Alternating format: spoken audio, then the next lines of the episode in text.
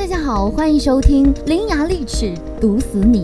这次我们一起来看一下《格局逆袭》这本书里面到底给我们分享了多少好故事呢？准备好了吗？开始喽！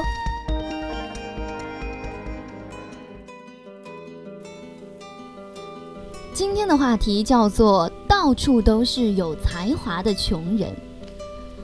这个世界有两件事情最难。一件是赚别人兜里的钱，一件是改变别人的观念。前者似乎还容易些。作为曾经的专业辩手，我很早就知道，辩论永远不可能说服对手，你需要的只是说服评委。所以我从来都不去干那些争得脸红脖子粗的事情。我八十多岁的姥姥都知道，天天跟我说，有话对真人说，有饭给真人吃。换句话说，道不同不相为谋。你身边永远都不缺跟你讲道理的人，也永远不乏各种质疑你的人。我发现失败者最喜欢做的事情，就是通过质疑别人的成绩是假的，来换取自己心灵上的安慰。似乎这个世界上大家都没有他明白，都没有他能干。所以如果他没有赚钱，那么别人赚钱也是假的。这种人我就称之为有才华的穷人。我之前身家几十亿的老板教过我“坚韧耐烦”四个字。坚韧就是做事要坚持有韧性，耐烦就是不管多傻的人跟你说多傻的事情，你都要耐心听，看看到底有什么学习的价值。我觉得他比我有钱，所以他说的我就听。这个道理希望大家也懂。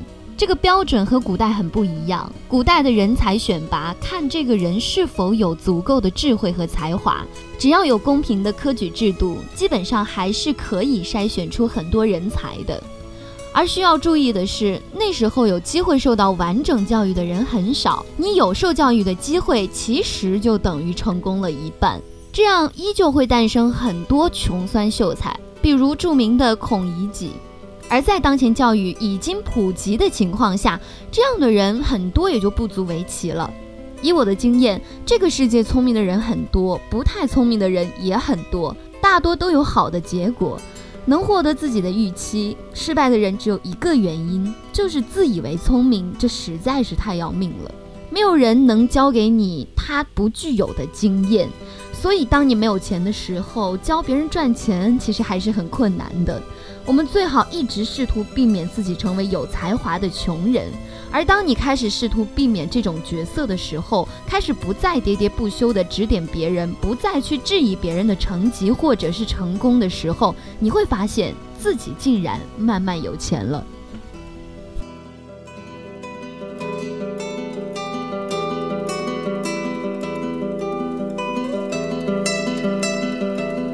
大家有什么意见或者建议的话，欢迎大家在新浪微博搜索 “hy 胡小颖”私我。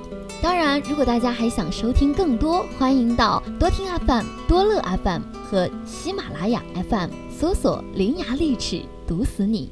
如果大家想要了解这本书的全部内容，可以购买万能的大熊写的这本《格局逆袭》，希望能帮助到大家。好的，感谢您的收听，我们下期再见喽。